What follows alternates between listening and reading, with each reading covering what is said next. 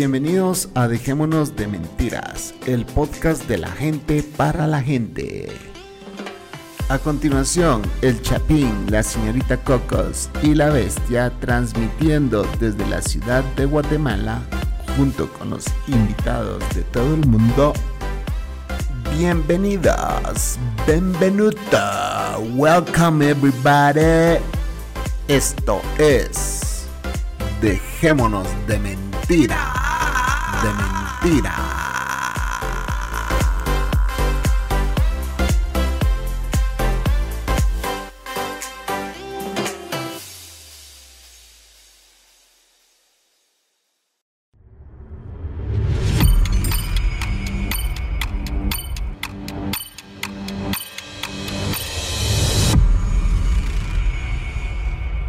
Buenas noches, señores. Aquí estamos sentaditos esperando sus audios.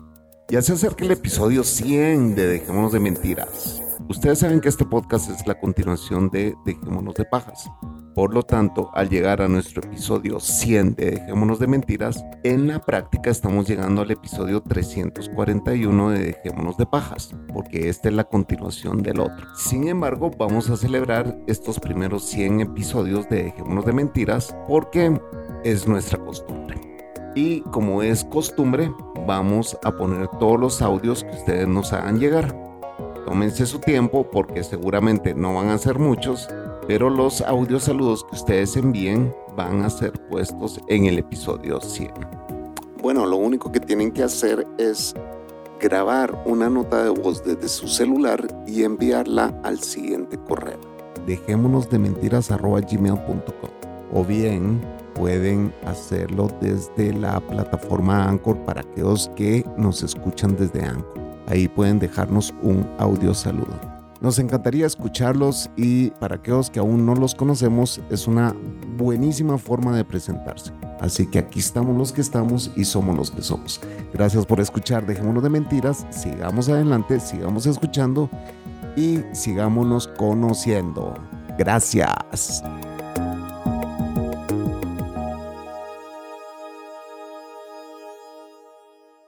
Buenas noches. Buenas noches, señoritas, señoritos, señoras y señores y demás. Bienvenidos a Dejémonos de Mentiras. Aquí estamos con la segunda hora del podcast anterior que escucharon hace unos días. Estamos hablando con Manolo Matos y la Coco sobre el esoterismo, eh, las ciencias ocultas, espiritismo y demás. Aquí le hacemos su chakra, aquí le hacemos su amarre, aquí le hacemos todo lo que usted quiera. Solo mándenos la foto y nosotros nos encargamos del resto. Si puede, le, limpiamos, hasta el Kundalini, eh, Chapín. si puede enviar bello público de ellas, mejor. Gran trabajo de brujería. Por favor, que no venga, que no venga con insectos. Que no venga con insectos. Con ladillas. Que no venga con cangrejos, señores. Aquí le hacemos el entierro a ellas. Ey. No es mentira, Coco. Eso estoy bromeando. Que no venga con chancro trepador. Aquí, si usted es se le hace el entierro. A la vista. Sí, señores, bienvenidos a Dejémonos de Mentiras. Aquí estamos una vez más con el eh, sobredosis de Manolo Matas que sabe de este tema. Y pues la Cocos tenía en el último podcast, le hizo un par de preguntas a Manolo, pero ella tenía un gran listado y pues decidimos grabar esta segunda hora. A ver, Cacas, ¿qué dice? ¿Cuáles son sus preguntas? Ah, el, el siguiente, la siguiente pregunta que te hice, eh, que es del esoterismo y el exoterismo. Ok. ¿Cuál es la pregunta? ¿Qué significa, qué diferencia tienen? Perdón. Bueno, exo, exo lo que refleja es que es afuera. Y eso está adentro. Entonces, eh, ¿Oculto? eh, en, el- en el- lo, lo que te comenté en la vez pasada sobre el, el- el- sobre la filosofía hermética, una de, la- de las leyes, ¿verdad? Es la, el principio de correspondencia que dice que como es afuera es adentro y como es adentro es afuera. Ok. Y básicamente lo que ellos te dicen es, si tú ves un caos en tu casa, en tu vida, en tu escritorio, en tu whatever, pues tienes un caos interno, ¿verdad? Y en la medida que tú arregles la cuestión externa, pues la, la cuestión in- interna se va a arreglar también.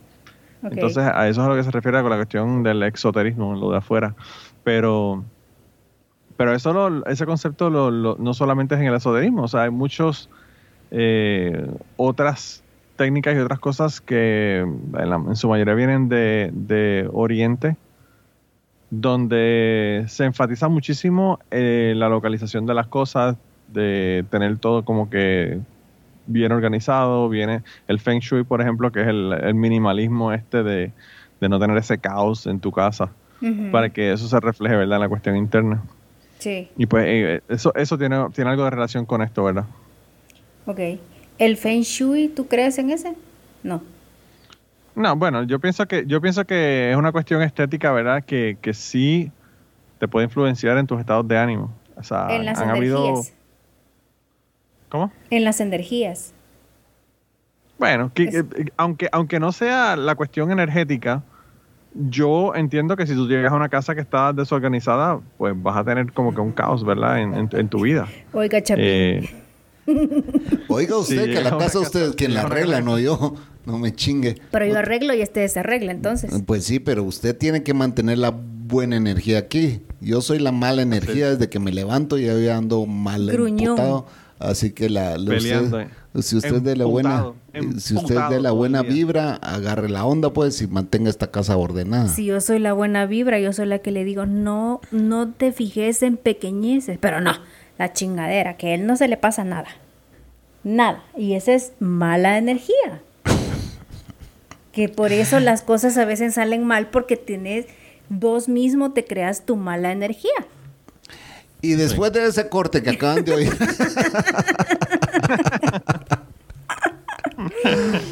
no sigan con el esa, tema, es la pues, parte, esa es la parte que va para Patreon y no lo vamos a poner en el podcast regular. Correcto. Ajá. Ok, eh, la siguiente pregunta que tengo es los arcanos. Ok, ¿Qué significan los arcanos? ¿En el tarot? En el tarot. sí. Bueno, eh, lo que pasa es que las cartas del tarot son 78 cartas. Ujú. Hay 22 arcanos mayores y el resto son los arcanos menores. Los arcanos mayores son los que todo el mundo conoce. La- ustedes allá en, en, en Guatemala tienen las, las cartas de briscas Pues no sé. que tienen, que tienen el basto, la espada. Ah, sí, sí, La sí, moneda. sí, sí, sí, sí. Pues esa, es, Ese esos naipe, son los arcanos. Sí, los naipes, sí. Ajá, ajá, ajá. Esos son los, ar- los, arcanos, los arcanos menores. Si tú Ah, te ok, fijas, Ajá. tú coges un, un tarot. Pues los arcanos menores son esas, esas cartas, ¿verdad?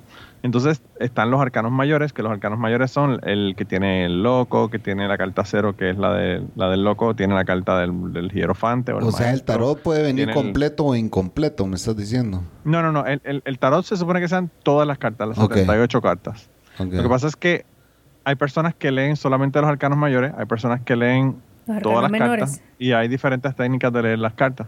Eh, La de, pero- Maloto- la de Manolo no funciona, señor. Ah, no, la de Manolo sí No, funciona, la- la aunque sea la mí mentira. Sí funciona, lo que pasa es que yo no sé leerla, pero sí funciona. Que funciona, funciona. Ahí contás esa historia, por favor. No, que yo, yo, yo, yo creo que, ya sé yo te lo conté en un podcast o te lo conté a ti aparte. No lo contaste A- fuera de un podcast. Aparte, aparte. Ah, bueno, pues mira, te voy a contar ahora. Esa historia fue que nosotros, eh, nosotros en el, en el grupo que, esotérico donde yo per- que pertenecía, ¿verdad? Teníamos una ceremonia de iniciación y generalmente se hacían dos iniciaciones al año. Eh, mi iniciación fue el solsticio de verano del año 1993. Me acuerdo porque es un día marcado, es el, el 21 de junio, eh, que es el solsticio de verano. Entonces, no necesariamente se hacía en el solsticio de verano, pero generalmente se hacía una en diciembre y una en verano. Y entonces, eh, pues cuando se hacían las iniciaciones, todas las personas que iban a participar de la iniciación, que iban a estar, ¿verdad? Ahí tenían que ir vestidos de blanco, completo de blanco. Y entonces eh, nosotros salimos de una iniciación que no era de nosotros, una iniciación de un grupo que se inició. Y nos fuimos para una barra a beber. Después de A que cogimos todas las energías y toda la cosa, no- nos fuimos a beber a la barra esa noche. A botar las Y energías. entonces, ahí. a, sí, a, entonar, a entonar Tonar las, energías. Eh, y, y nos fuimos a una barra que se llama Sayas. Es en San Juan. Para las personas que, que- que escuchan esto, que son de Puerto Rico, estamos hablando de la, de la, de la placita Roosevelt, que es una plaza donde hacen muchos festivales y muchas, muchos eh, bochinches musicales, ¿verdad? Pero hay una barra ahí en una esquina. Yo no sé si está abierta todavía o no, pero nos metimos a esa barra. Y entonces, imagínate tú, eh, Cocos, ver, qué sé yo, 20, 25 personas, todos vestidos de blanco, entrando a una barra. La gran, vienen de una boda de una playa, diría yo. ¿Qué carajo, ¿Qué carajo lo que está pasando aquí, verdad? Entonces nosotros llegamos y empezamos a beber y a joder y a hablar y qué sé yo qué. O son KKK, han de haber dicho. sí, sí, sí, pensaron, pensaron que había algo ahí raro. O eran santeros o eran... Eh, el, Partido Nacionalista tiene el, pantalón blanco con camisa negra. Así que quizás pensaron que quizás era de eso. No, no saben de qué era, pero era una cosa media rara. Y entonces, pues entramos ahí, qué sé yo qué, empezamos a beber, todos pedimos tragos. Y una chica que era de República Dominicana en ese momento, había un muchacho que era el que estaba iniciando, que era de Costa Rica, y, una muchacha que, que, estaba saliendo con él, que era de República Dominicana, vino, vino a Puerto Rico porque pensó, bueno, él va a estar ahí tan cerca, pues voy ahí y lo visito. Y entonces nos metimos ahí a esa barra, y esa chica de República Dominicana eh, empezamos a hablar del tarot y qué sé yo qué, y yo le digo, ah, sí, yo sé leer el tarot. Y yo, carajo, porque en el grupo esotérico donde yo estaba, el tarot se usaba para la cuestión del simbolismo de las cartas, no para... No para leerla, adivinarla. Claro. Y entonces yo le dije, sí, sí, yo leo las cartas, yo, yo sé leer las cartas. Y me dice, sí, en serio, me tienes que leer las cartas. Y yo le digo, bueno, yo las tengo ahí en el carro. Si quieres las traigo y te leo aquí las cartas.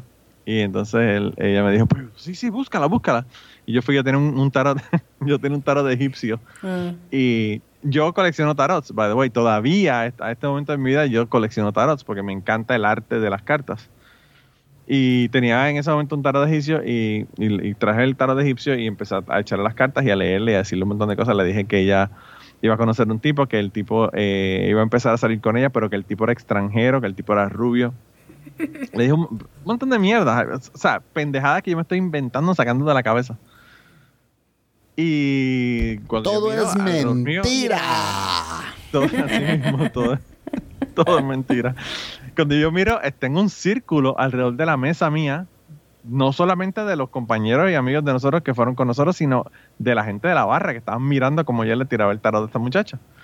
Miro para el lado y al lado derecho mío tenía el cristal del negocio y afuera en la acera habían tres o cuatro personas mirando para adentro del negocio que yo le estaba leyendo las cartas a esta muchacha. O sea, que está, todo el mundo mirando.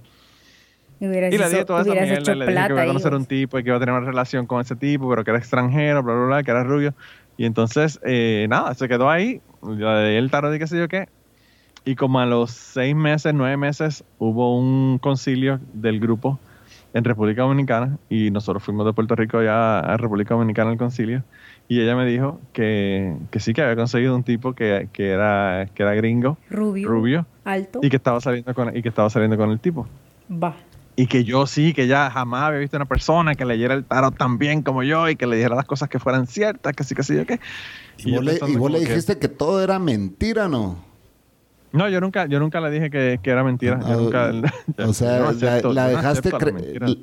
Yo no acepto la mentira. la dejaste creer eso. Mira, yo lo que le hubiera hecho, yo le hubiera escrito un hijo puta igual a mí. ¿Estaba bonita o estaba fea? no, la chica era. No, no solamente era bonita, una chica súper inteligente, abogada, una tipa de verdad que tremenda chica, muy, muy linda. Eh, pero bueno, bueno, pero básicamente lo que hiciste fue mandarla a buscar, básicamente la mandaste a buscar a, su a su futuro novio, el pues. estereotipo del hombre. A eso es a lo que yo iba, a eso es a lo que yo iba. Cuando tú haces una predicción, una profecía, una premonición, lo que fuera, todo lo que te ocurre, tienes un sueño y te piensas que te va a pasar algo, pues obviamente tú piensas que eso te va a pasar y eso es lo que vas a buscar. O sea, la chica probablemente iba a las barras en República Dominicana y no estaba mirando a los tipos de pelo negro y, dominicanos, porque no era lo que yo le había dicho que ella, que ella iba a conseguir, por lo tanto se enfoca en la gente que son rubios extranjeros y eso fue lo que consiguió. La ley de la atracción. luego se dejaron, luego se dejaron, se dejó del chico extranjero, pero ahora está con un tipo de Canadá. Así que quizás quizá se lee el tarot y no me he dado cuenta. Sí, de plano. de plano sí sabes leerlo. Entonces, lo que entendí de los arcanos es que los arcanos son como los espíritus del tarot.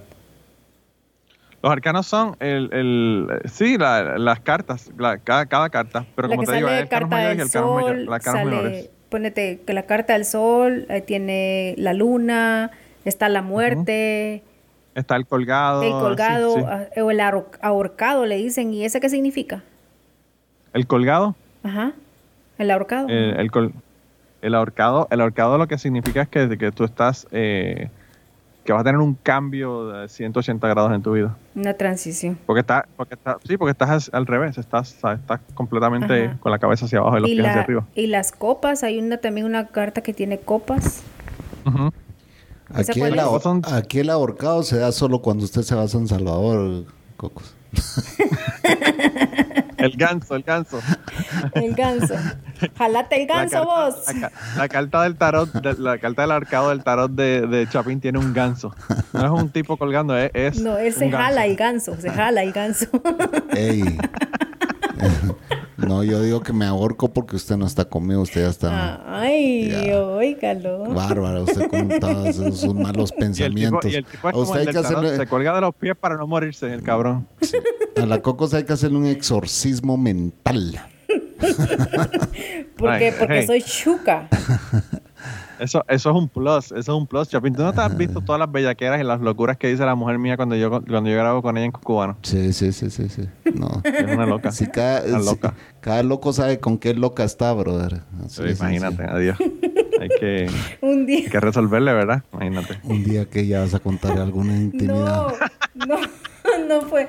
No, que un día que estábamos hablando que yo te, te confesé algo que yo estaba ahí y tú me dijiste, eso hiciste. ¿Cómo así? Que estábamos hablando, que, que estábamos hablando de la droga. Bueno, hay un podcast de drogas también, pero en un Sí. podcast omití otra droga que probé. Y tú me dijiste, ¿hiciste eso? ¿Cuál fue? Yo te dije, es que yo huelí la pega. Ah, sí, puta madre.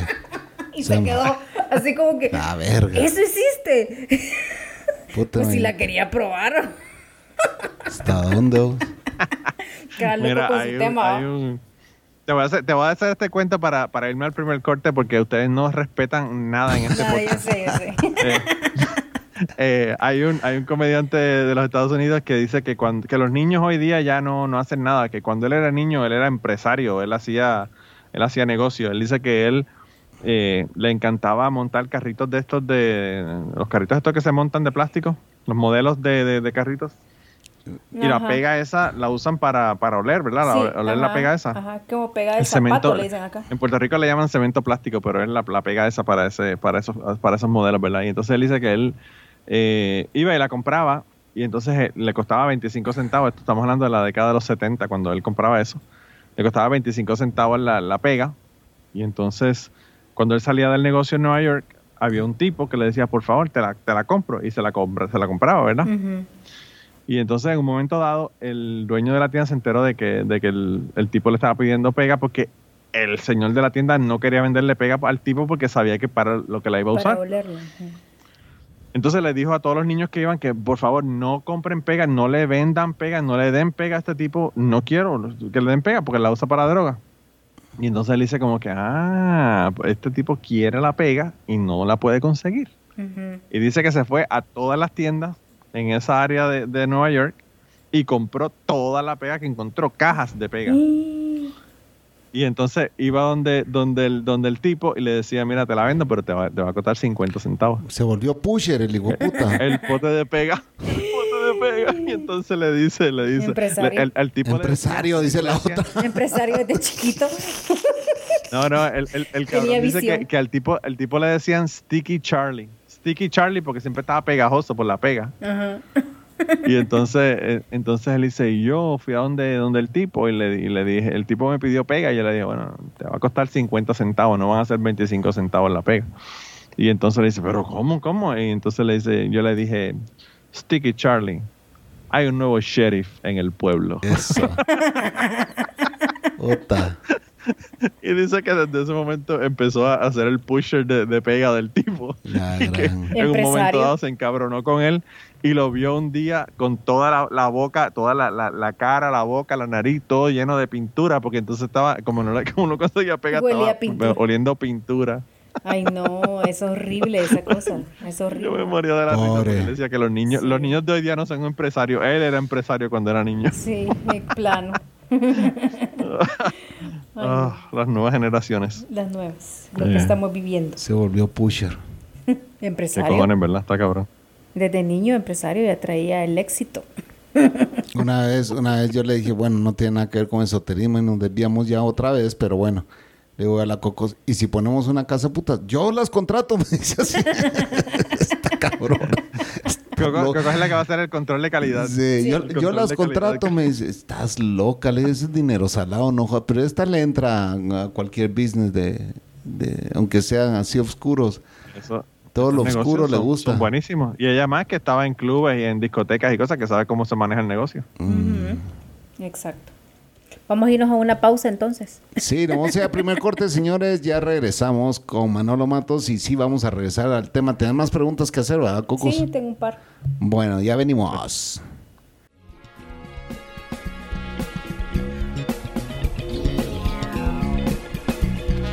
Se acabó la cuarentena, señores. Por fin se acabó la cuarentena. Pero la cuarentena de podcast con que nos tenía el Chapín que no subía nada.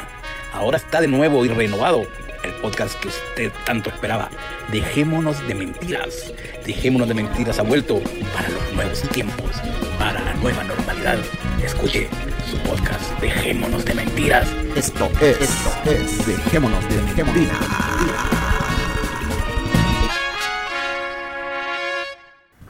Bueno, señores, ya estamos de vuelta en Dejémonos de Mentiras. Gracias por estar ahí sintonizándonos. Queremos decirles que, pues, gracias a sus patrons ya pagamos el internet este mes y el otro mes no van a haber podcast porque ya no nos alcanza. Así que esto se acabó. Ya no vienen más podcasts y no, mentiras. Eh, eso es mentira. Eh, agradecemos a nuestros patrons por estar ahí presentes. Eh, ya llevamos tres meses. eh, tenemos seis patrons que pues están colaborando con este podcast. Si usted quiere colaborar con su servidor y la Cocos, creadores de este podcast, y pronto Manolo le estaremos dando una regalía por tanta visita que nos viene a dar. Pero bueno, gracias a los que están, somos los que somos, estamos los que estamos y buena onda, se les quiere y se les aprecia y aquí les dejo a la Coco siguiendo con el tema del esoterismo y las preguntas que le tienen que hacer a Manolo. Aquí continuando con el esoterismo, que nos perdimos por un rato, pero eso fue un corte comercial. pero si, sigamos con la próxima pregunta, ¿qué son los chakras? Los chakras supuestamente son eh, centros de energía en el cuerpo que tenemos. Hay muchísimos, pero los que más se Son conocen son siete. Exacto. Que comienza con el chakra raíz, que está en el área de los genitales, el favorito de Chapín. Ajá, el chakra raíz. Eh, chakra raíz. claro. Ya te voy a decir yo, tocame sí. el chakra raíz, te voy a decir. A raíz, bueno, no vamos me, a me entrar a- pica, me pica el chakra raíz, quiero que me lo rasques. Exacto. Pero anyway, eh, sigue- siguen subiendo, ¿verdad? Hay uno, eh, siguen a, la- a la- a lo largo, a lo largo de la columna. Hay uno que se llama el plexo solar, que está en, en el área del estómago, de la barriga, de, por ahí por el ombligo. Eh, ¿Ese para qué sirve en hay otro en teoría? el pecho.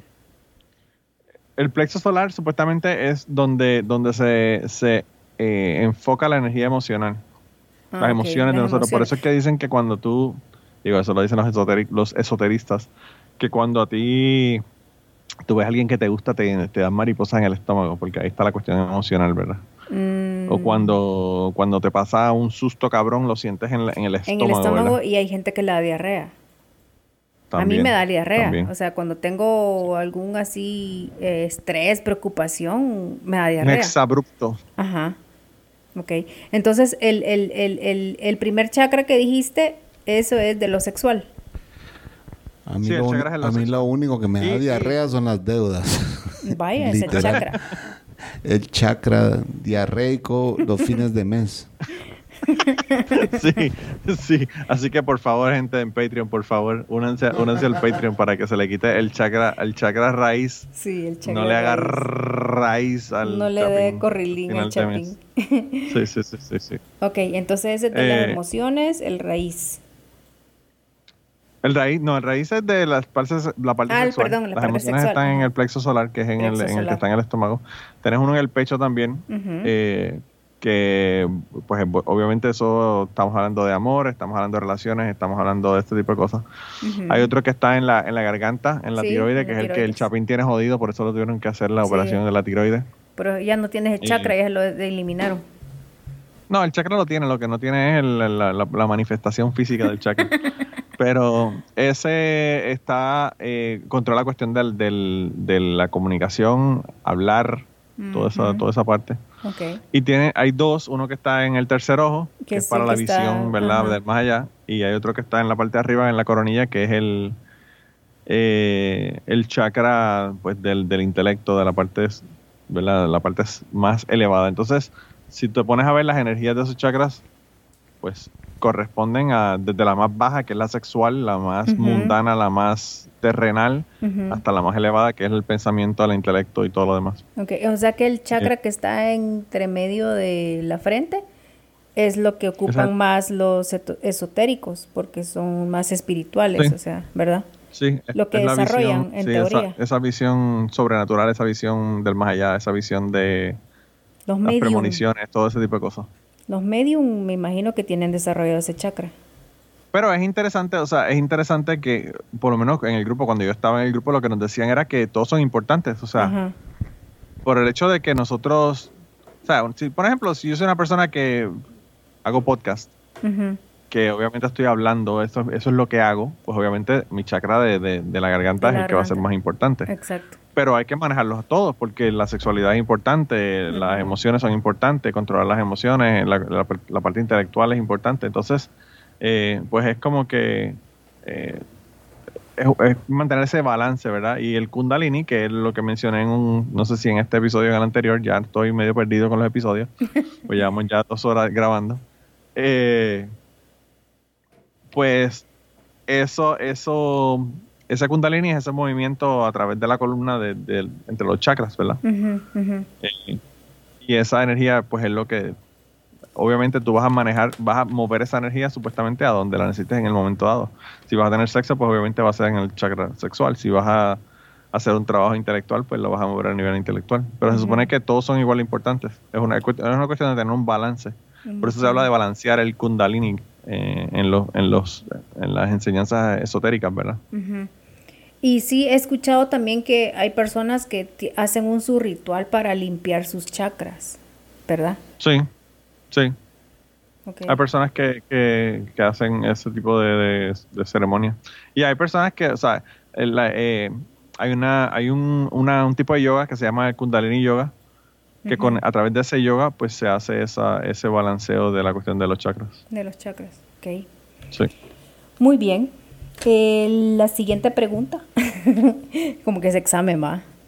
Dice la, bueno, la telepatía. Me imagino que los esotéricos van a decir, este tipo no sabe un carajo de lo que está hablando. Sí. La telepatía también entra, me imagino, en lo esotérico. Entonces ahí es donde yo me toca decirles, pero si yo vengo gritando de que todo es mentira, cada vez que, o sea, si ustedes andan creyendo algo que se dice en este podcast, entonces estamos mal, le voy a decir a esa gente que diga que es. O sea, yo- Está bien jodida la cosa, ¿verdad? Si, si están creyendo esos cuentos. sí. No, no, pero bueno, yo, yo, yo estoy hablándote de todo esto y ya yo no ni utilizo esto, ni me interesa, ni, ni lo creo la mitad de las cosas, ¿verdad? Eh, hay, realmente, fíjate, yo a pesar de que ya no estoy en el grupo esotérico, a pesar de que ya no es algo que, que me Pero llama decime la algo, que me interesa. eh, algo que yo quiero saber que vos decís, sí, yo lo estudié por la parte eh, cultural, etcétera, eh, pero yo no creía en nada de eso. Pero cuando estabas ahí tenías que fingir que sí creías en todo No, eso. no, no, ¿o cuando, sí? estaba, cuando estaba ahí yo creía en todo eso. creyente. Cuando Ah, estaba ahí yo pensaba, yo creía en ah. Dios, por ejemplo. Ah, ok. ¿Y cuándo es que dejaste Lo que, pasaba, de creer? lo que pasaba conmigo es que yo, o sea, yo cuando desde niño, desde niño, a mí no me- la cuestión religiosa a mí nunca me cuadró. Ajá. yo no, no, no podía entenderlo realmente, como una- un Dios que te decían que es amor, te va a mandar al infierno. to- to- yo tenía miles, miles de preguntas. Ujú. Eh, Coco, yo, yo en, en- en mi primera comunión, yo le pregunté a mi maestra de primera comunión que si eh, Noé era el único que tenía un bote en aquella época.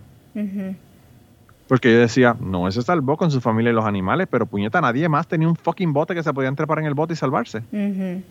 Claro. Son, son preguntas que yo, que yo las hacía de niño, que, que, que no me cuadraba. Entonces, cuando yo descubro el esoterismo, que ya es, como te digo, en la escuela superior con esta maestra que se llama Rebeca Orama, que era mi maestra de química en ese momento dado, eh, pues empiezo a leer de todo esto y me doy cuenta y digo, coño, esto, esto tiene más sentido de que, el, que, la, que la cuestión religiosa católica con la que yo me crié, ¿verdad? Exacto, con la que Porque todos nos no hemos estamos criado. hablando de un Dios que es un viejito ahí, que te va a mandar a un infierno, un cielo, whatever. Estamos hablando de, eh, en, en la, en la parte de la, de la filosofía hermética que yo seguía, nos hablaban del todo. El todo es todo lo que existe. Todo lo que existe, el vacío, todo lo que no existe, todo eso es- se considera el todo. Y ese todo era lo que nosotros consideramos Dios. O sea que era una cuestión así como que media panteísta, ¿verdad?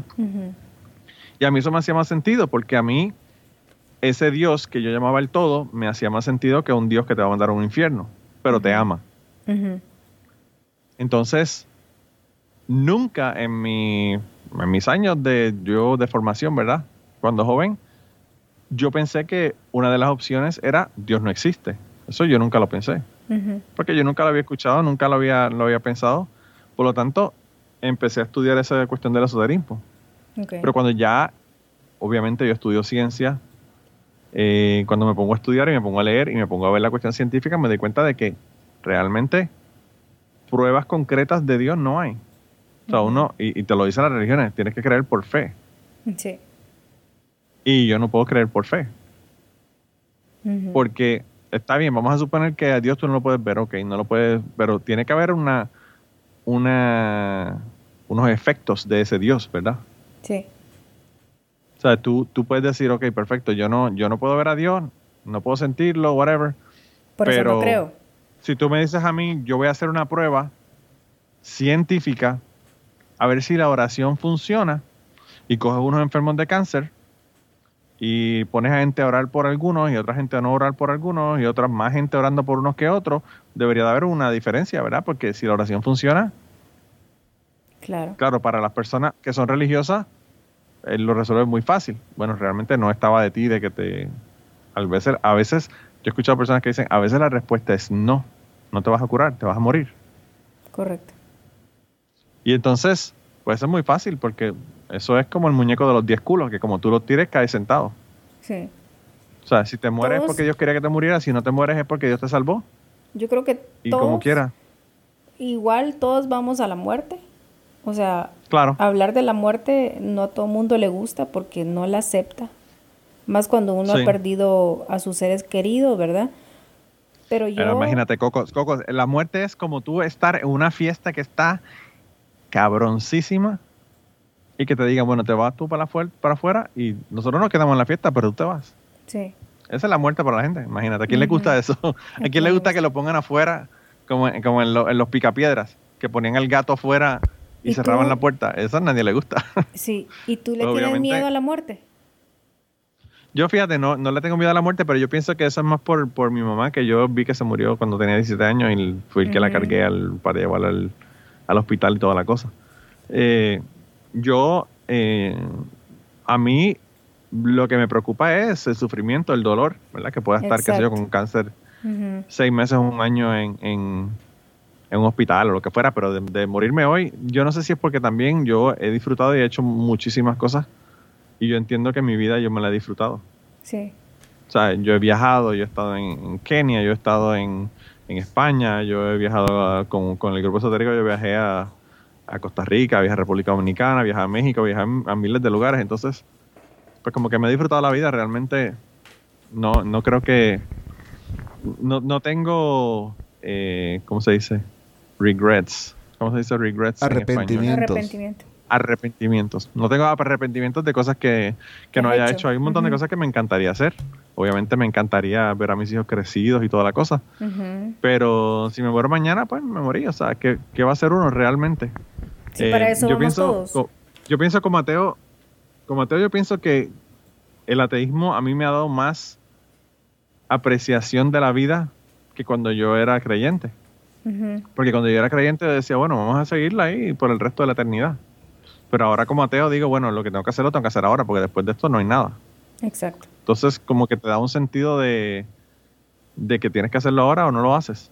Entonces, pues en ese sentido, pues yo, yo quizás por eso lo veo de esa manera.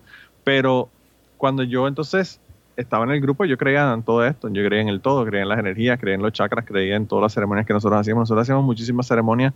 Nosotros hacíamos ceremonias para trabajar con el niño interno, para sanar eh, asuntos internos, que eso, si te pones a ver, eso es esoterismo, pero eso o sea, lo, lo están enfocando de una manera de esoterismo, pero tú vas a una terapia psicológica con una persona que es una- un psicólogo entrenado o un psiquiatra Sí. entrenado Ujú. y ellos hacen ese mismo, ese mismo tipo de técnicas, ¿verdad?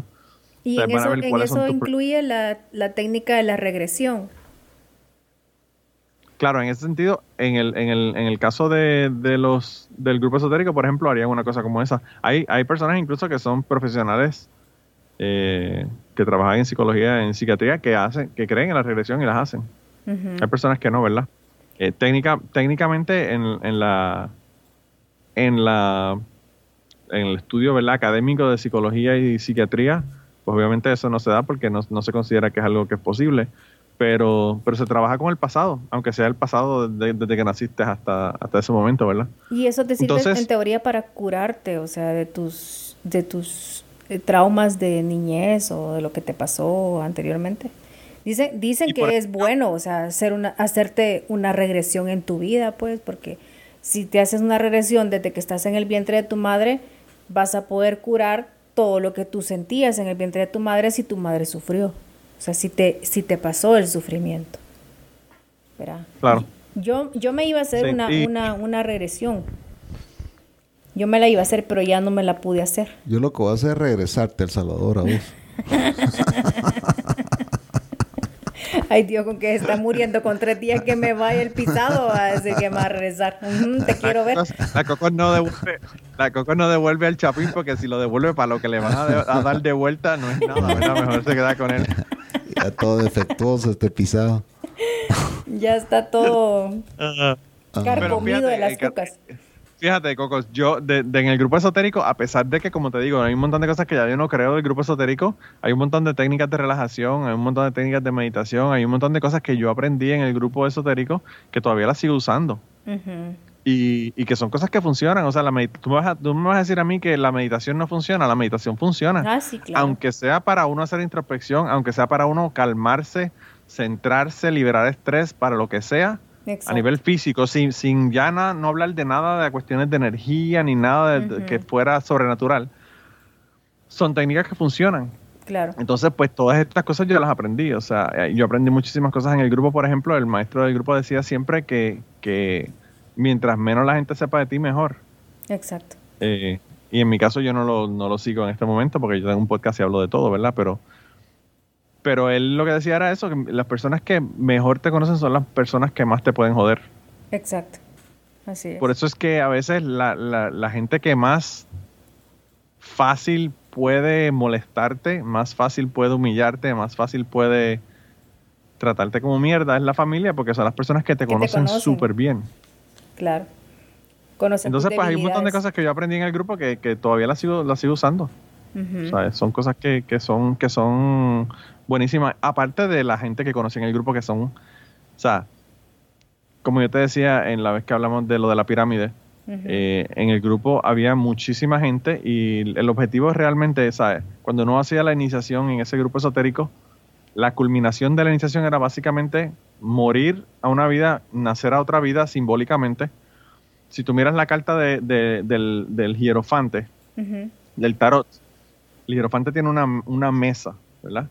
Y en esa mesa están los componentes que se usaban para la iniciación que yo estaba en el, en el grupo Es uno- es esotérico. Había una moneda, como- había una como rubio, espada, ¿verdad? había Y, fuego. y- y explícanos sobre esa iniciación. El Pues la iniciación se supone que yo no, la- que yo no, no cuente lo que era, pero básicamente era, era Ah, muy ¿no puedes sencilla. contarlo? Era una, era una iniciación con los cuatro elementos, el elemento del agua, tierra, fuego y, y aire. No, pero, pero, pero, Y- pero, pero, espérame, no puedes contarlo. ¿Debe mantenerse como secreto o no? Bueno, yo no te- realmente yo no te estoy dando detalles de la iniciación. O sea, estas cosas que yo te estoy diciendo. Sí, deja, la, la parte de sexual déjala por un lado, después... ceremonia. La ceremonia, luego te pasa la ceremonia, el, el escrito de la ceremonia, la transcripción de la ceremonia para que la tengas. Eh, pero anyway, el caso es que la ceremonia, por cierto, yo no creo que está escrita. Eh, la ceremonia se aprende y no, no se escribe en ningún lado. Pero ¿En anyway, serio? Wow. con los cuatro elementos, morías a una vida anterior, entrabas a una vida nueva, te daban un nombre nuevo, que era un nombre iniciático. Ese nombre iniciático era una, una conexión directa con la persona que te inició, con el maestro iniciador. Eh, y ese nombre iniciático eh, lo escogía tu maestro iniciador, era la única persona que lo sabía. Y eh, con ese nombre iniciático uno lo podía utilizar como un mantra, que es una, una frase que uno repite, como el. Om. Como el Pues 11 ese- con ese nombre uno lo puede utilizar para, para uno meditar, ¿verdad? Entonces, luego de que te daban el nombre, te preguntaban eh, si estabas presto a morir, morías, volvías a nacer, y el objetivo realmente de la, de la iniciación era eh, nacer una nueva vida para ser mejor cada día, dentro de lo que cada persona entendía que era ser mejor persona. Tampoco era que te imponían desde afuera lo que iba a ser tú ser una mejor persona. Pero cuando tú tienes un grupo de personas que hacen ese compromiso consigo mismo, porque tampoco el compromiso es con la orden, ni con el maestro iniciador, ni con las personas que están ahí, pues son personas que están mejorando todos los días, son personas que están tratando de que si hoy me encabroné y, y le tiré un plato al marido, mañana voy a encabronarme y quizás no le tire el plato al marido. Sí. Entonces, es como que un grupo de gente que son gente que de verdad están buscando ser mejores. Sí, cada día. Y de todas las cosas que yo con- de- considero que tuve como ganancia en el grupo esotérico ese, eh, la número uno es la, gen- la gente que yo conocí que son una gente excelente, excelente, excelente y que ahora mismo yo voy a, a Uruguay, a, a Buenos Aires, a qué sé yo, a, a Costa Rica, República Dominicana, son gente que, que me dicen vente y te quedas en mi casa. Ok. O sea, Son buena son vibra. Mis amigos. Pero eso Pero, se o sea. ¿este grupo esotérico era internacional entonces o era... eh, eh, eh, esto lo te iniciaste en Puerto Rico, ¿no? ¿Qué edad tenías Sí, para empezar? sí, en Puerto Rico. Yo acababa de salir de la universidad, de la, de la escuela superior, había entrado en la universidad, había, teni- había acabado de cumplir 18 años. Eras bien chavito entonces. Sí, Ok. sí, 18 años. Y entonces... no, era, eh, no, era, no era de la edad eh, de preferencia del maestro eh, de la orden. ok. O sea, por eso nunca me violó. Mira, y... Porque además, además el tipo era pedófilo. Pero ¿cómo conociste gente de todas partes del mundo? ¿Porque ahí vivían o qué? ¿En Puerto Rico? Viajaba. no, no, no. él Ah, viajabas Porque a, íbamos a los eventos. Todos los años, todos los años, al principio todos los años y, y después de como 4 o 5 años, eh, cada dos años hacían un concilio donde se reunía todo, todo el mundo que podía viajar a un lugar. Y se hicieron en República Dominicana, México, Costa Rica, en muchos lugares. Aparte de que se hacían ceremonias, por ejemplo, Ramsés fue a, la- a la- a un fin de semana que se hizo en Tikal y estuvo allá y se hicieron ceremonias allá en Tikal y toda la cosa. O sea que Qué habían bonito. además eh, viajes que se hacían, eh, hubo un viaje que hicieron a las pirámides en Egipto, o sea, había muchísimos viajes que se hacían aparte de los concilios. Pero en los concilios yo conocía la mayor, partida, la mayor cantidad de miembros porque siempre iban entre 300 y 600 personas Ah, sí, un montón. de, todos, de todas De partes todas del mundo. Eran Y generalmente eran convivios. las, las mismas personas. Son convivios de esoterismo, ¿verdad? Sí, entonces eh, en el grupo lo que ocurrió fue que el maestro este inició en República Dominicana, hizo el primer grupo en República Dominicana, el segundo grupo lo hizo en San Juan y por eso sigue expandiendo, pero en República Dominicana, como te dije, habían dos grupos, uno en Santiago de los Caballeros y uno en Santo Domingo. En Puerto Rico habían tres, uno en Mayagüez, uno en San Juan y uno en Humacao. Y Costa Rica había uno, que luego abrieron otro adicional, no me acuerdo en dónde, uno en San José.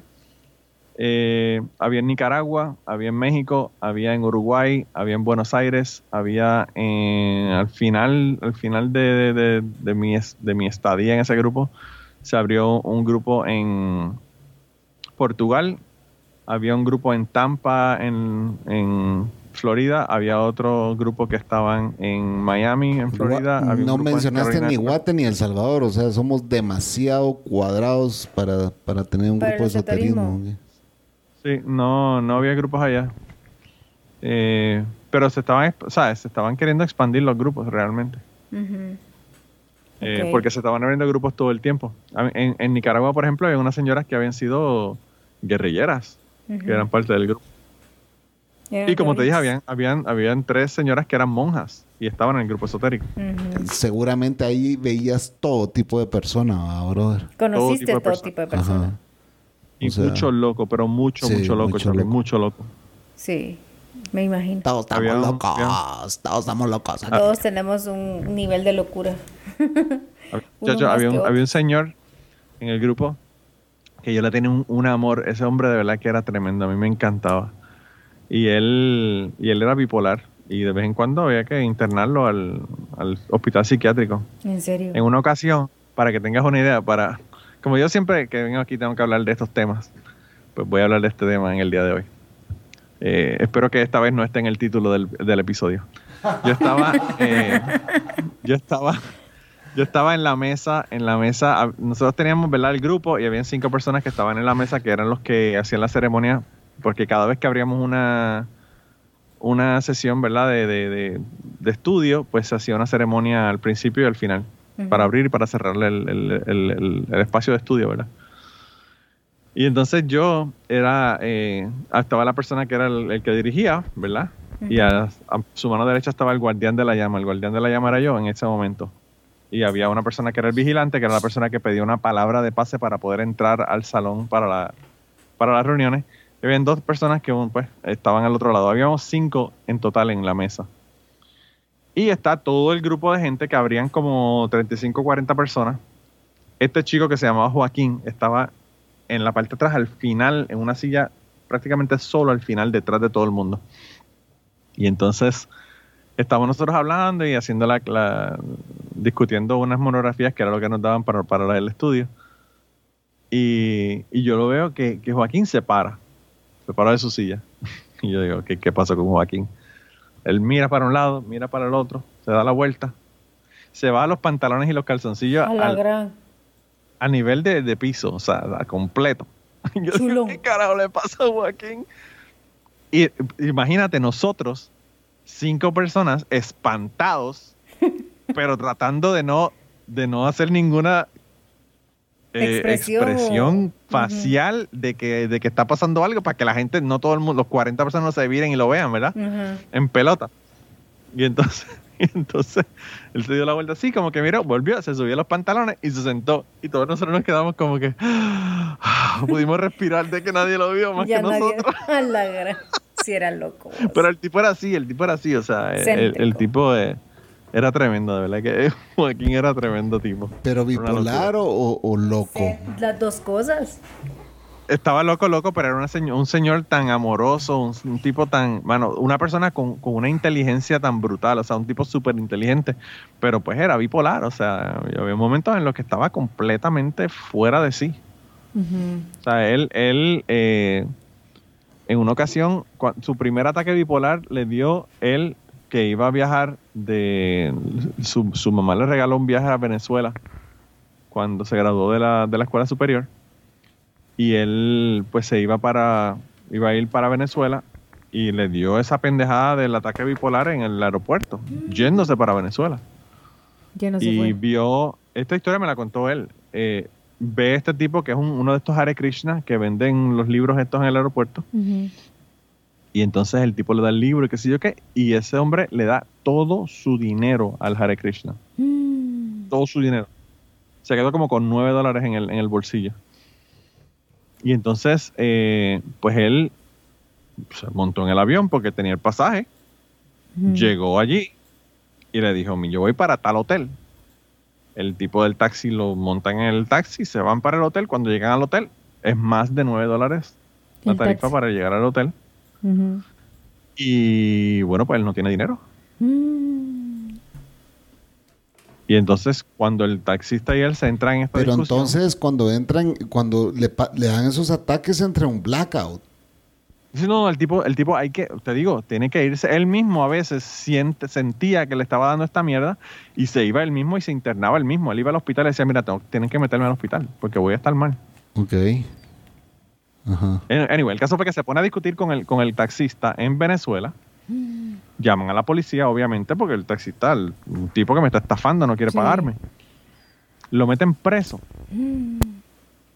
Se lo llevan para la cárcel. Cuando se dan cuenta de que el tipo es inofensivo, bla, bla, bla, qué sé yo qué, al otro día lo dejan, lo, lo dejan salir. Pero ya a este punto él no sabe dónde él está en Venezuela. Él está en Caracas, pero él no tiene ni puta idea de dónde está, dónde está el hotel, él no sabe nada. Y él dice que se fue para la playa. Y empezó a caminar por la playa. Al punto de que se hizo de noche. Y él como no, no encontraba dónde dormir, ni sabía del hotel, ni nada, hizo un hoyo en la arena y se enterró hasta el cuello en arena y ahí durmió esa noche. Qué pelado. Al otro día, cuando se levantan todos los turistas del área de, tu- del área de hoteles de allí de, de Caracas, ven este tipo enterrado, en- durmiendo enterrado en la arena y llaman a la policía. Cuando llega la policía, ven el mismo fucking tipo que tenían el día antes que no quería pagar al taxista. Entonces ya él estaba con una incoherencia que los policías se dan cuenta de que hay un problema con este tipo. O sea, que no es que él está haciendo esto intencionalmente. Entonces le logran conseguir la información y, y sacarle dónde él era y todos los detalles. Y él le da el teléfono de su mamá. Y la policía de Caracas llamó A a su su, mamá. en Puerto Rico y le dijeron, mire, tenemos a su hijo aquí, que parece que está como que fuera de sí. Su mamá obviamente a este, a este momento no sabía nada porque eso fue la primera, la primera, primera vez que, vez que le da esta vaina a él. Y la mamá tuvo que coger un avión de Puerto Rico para ir a buscarlo. Fue, lo sacó allí del, del cuartel de la policía y se lo llevó para Puerto Rico. Y de ahí en adelante, toda su vida, yo diría que tres o cuatro veces al año él tenía que internarse por una o dos semanas al, al hospital porque él estaba totalmente ido. Yuca. Un tipo con buena maestría, un tipo con estudios, o sea, un tipo súper inteligente y una persona tan amorosa. O sea, ese hombre, yo le tenía un amor a ese hombre, de verdad que era un tremendo, tremendo tipo, pero tenía esa mierda de, de- de esa bipolaridad que cuando le daba, tú no sabes. Y no era violento, o sea, no era, no era una persona que, que tú le tenías que tener miedo cuando estaba en bipolaridad, era que pues te, te- te decía cosas que no tenían sentido. Es incoherencias. Sí, sí. Pero Pobre, así, y así pobre. conocí muchísima gente, o sea, una, una- unos personajes de verdad que wow, Sí. eran tremendos. Bueno, nos vamos a ir al segundo y último corte. Vamos a regresar al tercer bloque final de este podcast y ha estado súper interesante. ¿Tienen más preguntas, Cocos? Pues tal vez solo una ya. Va, y con eso vamos a ir cerrando, así que ya venimos.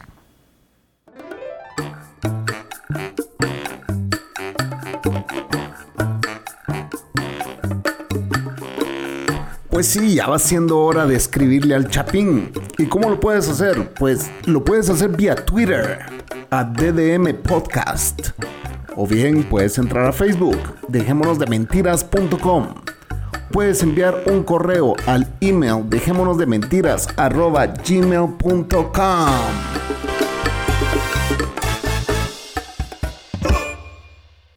Y ya estamos de vuelta, señores, en Dejémonos de Mentiras. Gracias, Manolo, por haberte echado estas dos horas eh, grabando con nosotros. Gracias Eh, a ustedes por soportarme. eh, Yo, yo tengo aquí una residencia ya en, en, en DDM. sí. Sí.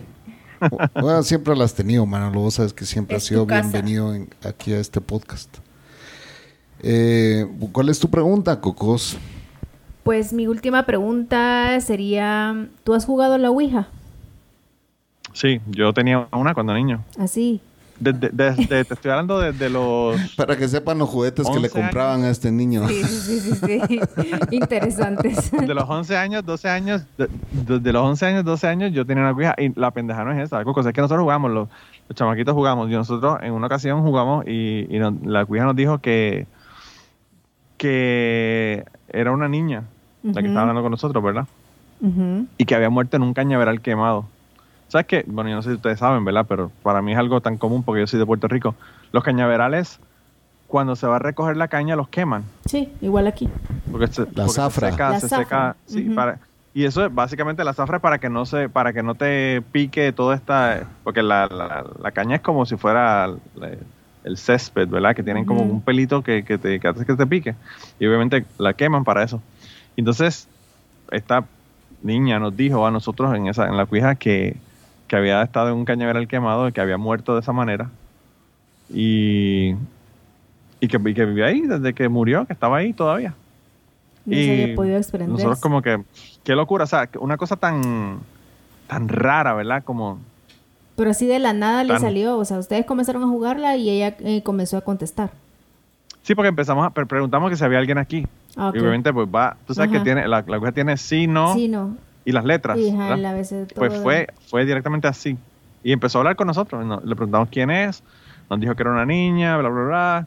Que había muerto en un cañaveral quemado, bla, bla. Y todo este cuento, ¿verdad? Y entonces terminamos de jugar y qué sé yo, no, no hubo más nada, ¿verdad? Entonces yo le digo a mi mamá lo que pasó, ¿verdad? Con, con lo de la cuija. Le dije, ah, no, que fue una niña ahí que desapareció, que sí, qué sé yo, que sí. Nos dijo que, que había muerto en un cañaveral quemado y que pues estaba aquí todavía. Y mi mamá, yo la veo que se pone como media pálida y yo le digo, ¿qué pasó? Me dice, donde está hecho esta urbanización, era un cañaveral. sí. Va. Y obviamente en ese momento yo no lo sabía, yo no tenía ni idea.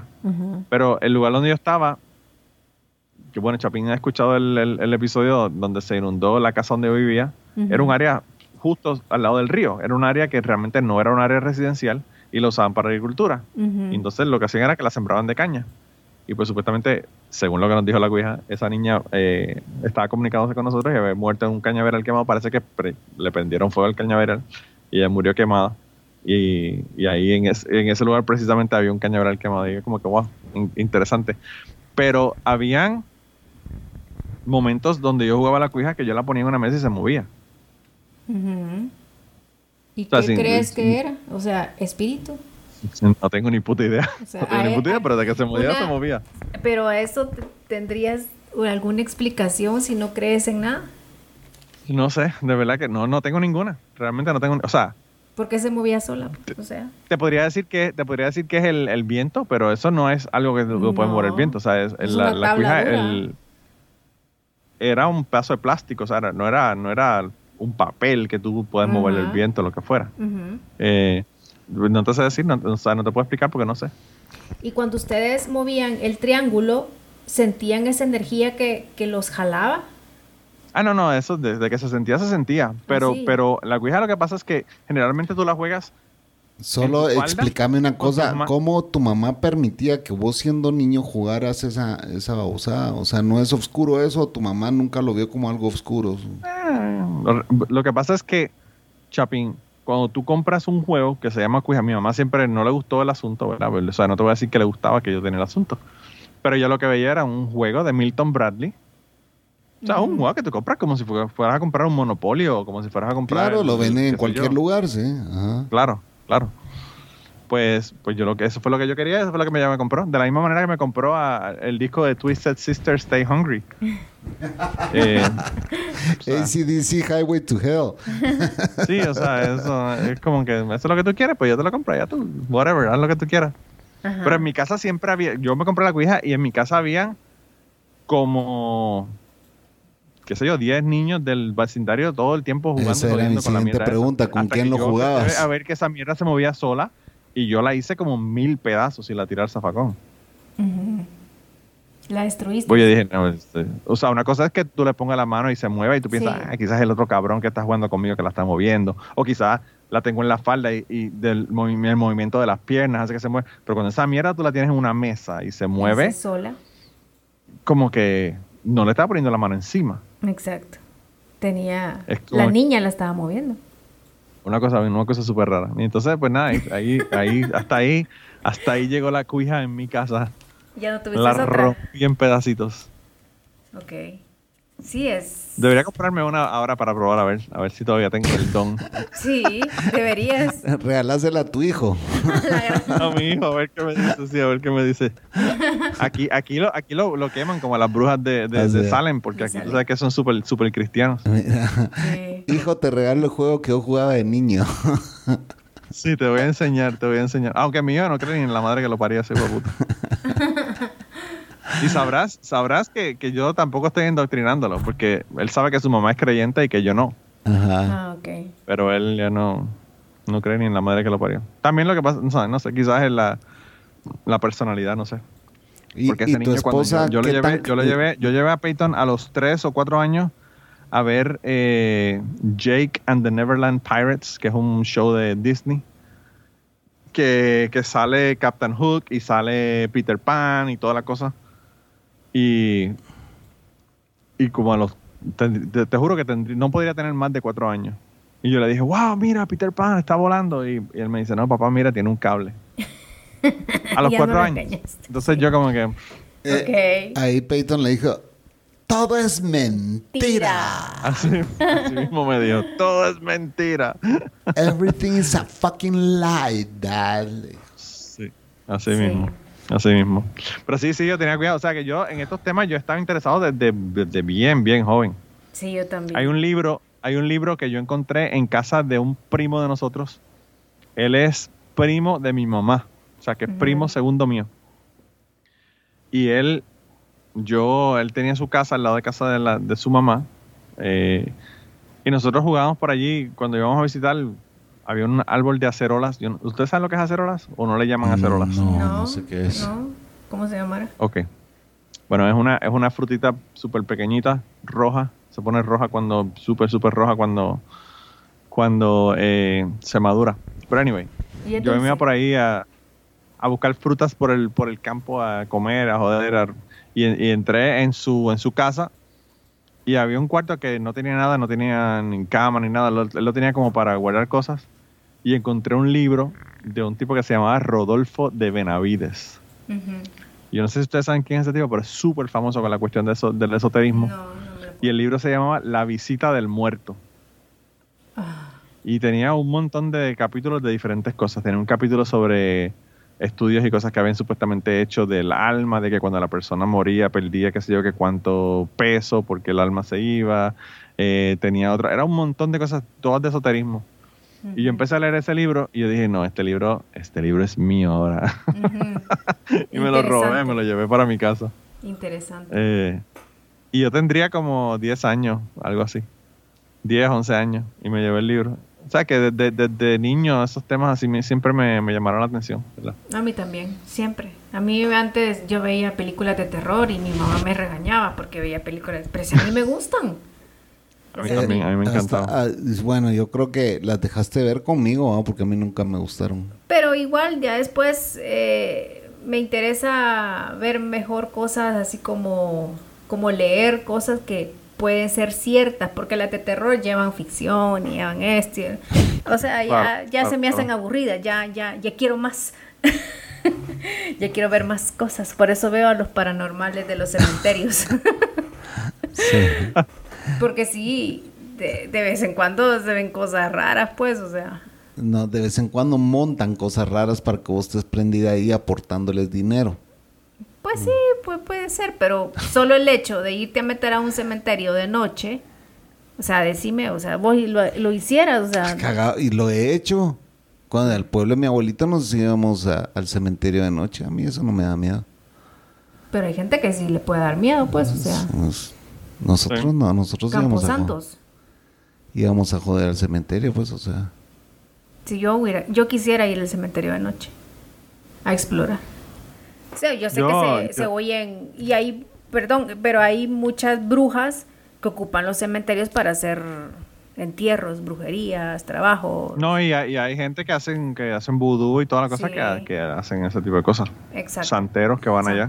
Yo, yo, yo tengo un muchacho que, que estaba en el grupo, que llegó a los niveles más altos del grupo, que, que llegó a ser maestro iniciador en el grupo, que él podía iniciar y toda la cosa. Y, y yo lo tuve en el, en el cucubano y él me contó, porque yo, él había hecho ese cuento cuando yo estaba en el grupo esotérico y me interesaba que viniera a Cucubano y me hiciera el cuento. Pero él fue, como te dije, a un, a un cementerio a ver una ceremonia. Y entonces él dice que la gente estaba como que en un trance, él no sabe si era un trance por el asunto de la ceremonia o un trance porque se habían tomado algo, La ayahuasca.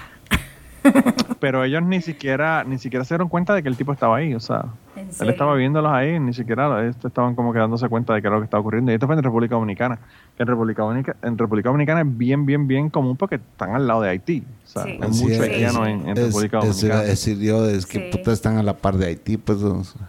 Y esa, Sí. esa mara, esa mara, esos haitianos que, que, que practican el vudú, que, que supuestamente están muertos y reviven, o sea, que yuca, o sea, yo una vez vi eso y sí me impactó. Porque llevaba no sé cuántos loca. días muerto una semana, ponete, y a la semana revive y, o sea, no sé. Sí. Eso sí, sentí algo así como raro, no sé, por dentro sí sentí miedo, como que era cosa Sí. mala. No, no me sentí bien, o sea, ve- ver eso, eso sí, jamás lo volví a ver. Pues eso en, en Puerto Rico el vudú no es tan común, pero la santería sí. Sí. Eh, mucho, mucho santería. Y hay muchas religiones que, que vienen de allá, vienen de, de África, porque hay mucho, mucho descendiente de, de esclavos eh, que todavía, o sea, yo, yo tengo una compañera que es un año menor que yo, que estudió, con, estudió en mi escuela, yo la conozco de toda la vida, que ella es santera, Ujú. santera a punto de, de, las que hacen ceremonias y hablan de Leguay, Ochun y toda esa gente y, y ese es su mundo, no solamente su mundo, sino que ella vive en, entre todos esos montón de santos. Sí, bien yuca. Pues es de creer o no creer, o sea, no sé qué, qué piensa el Chapín, si cree o no cree de lo... Yo sé, yo sé que existe lo bueno y lo malo, eso es lo que sé. Yo tenía unas tías que eran mediums, eh, no eran mediums, eran Espiritistas. espiritistas. Eh, y pues a veces mi mamá se iba, nos íbamos a Mazatenango y así como, ¿a qué vamos? No, no, no, mandate a jugar. Y cuando llegábamos ahí al pueblo de mis tías, me mandaban a jugar y no sé a, quién iban a investigar, pero sí entraba en trance hasta mi tía y, mi mamá y todos estaban ahí en, reunidos y haciendo esas sucesiones raras y eh, mi mamá en ese entonces andaba como media perdida, o yo estaba bien pequeño. Y después de- dejó de, de- de- de hacer ese tipo de cosas y ya me empezó a decir, mira, eso no es nada bueno, y etcétera, etcétera. Sí. Pero Yo- sí, con mis Mi tías mamá, iban mi a... mamá tiene una tía que leía el tarot. Ujú. Que por cierto me leyó el tarot cuando yo era un niño. Me dijo que yo que iba a ser muy exitoso, que iba, que era muy inteligente, que iba a tener mucho dinero. Todavía estoy esperando el dinero, pero bueno. La inteligencia sí te la dieron. Sí. Quizá, quizá la inteligencia sí me dinero. la dieron, pero el, el dinero, yo no sé. Quizás ella pensaba que eso era mucho dinero lo que tengo. Y yo estaba pensando más, mucho dinero como Paul McCartney. Sí, Sí. exacto. Después de que Michael Jackson le compró los derechos de los Beatles, decís vos. De verdad, así mismo. Que por, cierto, regresan a él, hablando de todo un poco. Ujú.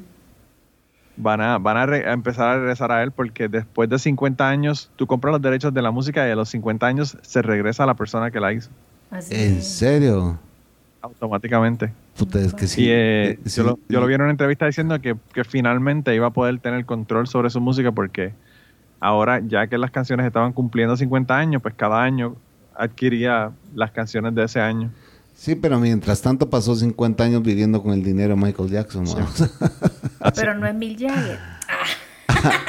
Shh, cállate, cállate. Esa es primicia que... Ah, bueno, pero ahorita Manolo la estoy viendo que es una... El, el próximo podcast que sale... No es este próximo, es otro. No, el próximo que sale es Zoom. El Zoom que hicimos con Manolo y Ah, Trenzas. Pero después Puta, de imagínate qué otro. atrasado vengo a vos. Sí. No, pero está bien porque eh, tú, a mí lo que me gusta de estar aquí en este podcast es que ya es un podcast que- menos que tengo que escuchar. Sí, ya lo escuchaste. Pues ya lo escuché Sí. Yo siempre los escucho. porque todavía tengo el DDP de, el DDP 4 todavía me falta. Ajá. Y, Así y que- bueno, pero después viene uno que se llama... ah, No, no te voy a decir cierto, cómo el, se el de la. Bonnie, el de la Bonnie estuvo buenísimo, Buenísimo, sí. pero hermano, la próxima vez que se te ocurra poner música de fondo, me avisas para ir a cortarte las pelotas. Puta, eran como tres podcasts que puse música de fondo y ya nomás, nunca más volví a poner. Pésimo. No, y, y- la música era la música de jodera de discoteca, con el con Sí. Sí. Era, Reggaetón, reggaetón. Que El- vive el reggaetón. Sí. ahí agarré el teléfono de la Cocos y lo puse de fondo. El reggaetón. Pero bueno, señores, hemos llegado al final de este podcast. Agradecemos el, con este tema tan interesante. Sí, me gustó mucho. No, a mí me encantó también. Pero hay gente que no le gusta estos temas porque le tiene miedo. Miedo. Son muy Y eso, Chapín, que no hablamos, no hablamos de runas, No hablamos, no hablamos de cábala. no, no hablamos de No hablamos- nahuales, no hablamos de chamanes. chamanes y pues Claro. que el esoterismo es muy amplio. Aquí se practica cierto esoterismo, ¿verdad? En los, en los, eh, claro, en los eh, etnias en- indígenas tienen que practicarse, pues. sí. Si a eso Los vino mayas. Ramsés, si a eso vino Ramsés. Claro, los mayas. Guatemala ha de, ha de tener un mundo bien grande de esoterismo, por eso me pareció raro que... Pero, pero Ramsés, yo creo que él estaba en el grupo, lo que estaban trabajando era con, con gente de todo, de todo el grupo, de todas partes. Eh, realmente fueron a Tikal por la cuestión energética, de que Tikal tiene una energía y toda la cosa, y por eso era que quieren estar allí. Sí, es bien heavy ese rollo de Tikal. Estaban, estaban eh, en esa ceremonia, me parece que la ceremonia que Ramsés fue en Tikal, me parece que lo, con lo que estaban trabajando era con la energía del fuego. Ah, ok. Y entonces, pues, qué, qué mejor lugar que para trabajar con eso que ahí, ¿verdad? Ajá. Los volcanes y toda la cosa, ¿sabes? Como que... eh, pero sí, eh, eh, yo a esa, a- en esa ocasión no pude ir porque yo no tenía vacaciones y las vacaciones las usé para hacer el concilio ese año y no pude, no pude tomar vacaciones para ir allá a Tikal, pero me hubiese encantado ir. Sí. Bueno, pero vas a venir cuando vengas a mi boda, te vas a echar un tu- tour a Ah, bueno, eso sí. Eso sí. Te voy a conseguir un deal con mis amigos tour operadores. Sí. Ah, bueno, pues mira, perfecto. Bueno, señores, esto fue... Dejémonos de. Dejémonos de mentira. Así es, señores. Buenas noches. Buenas noches, gracias por acompañarnos. Gracias Manolo por explicarme todo esto que yo tenía un poco de duda. Fue muy interesante. Cuídense mucho, amigos. Chao. Chao. Bye.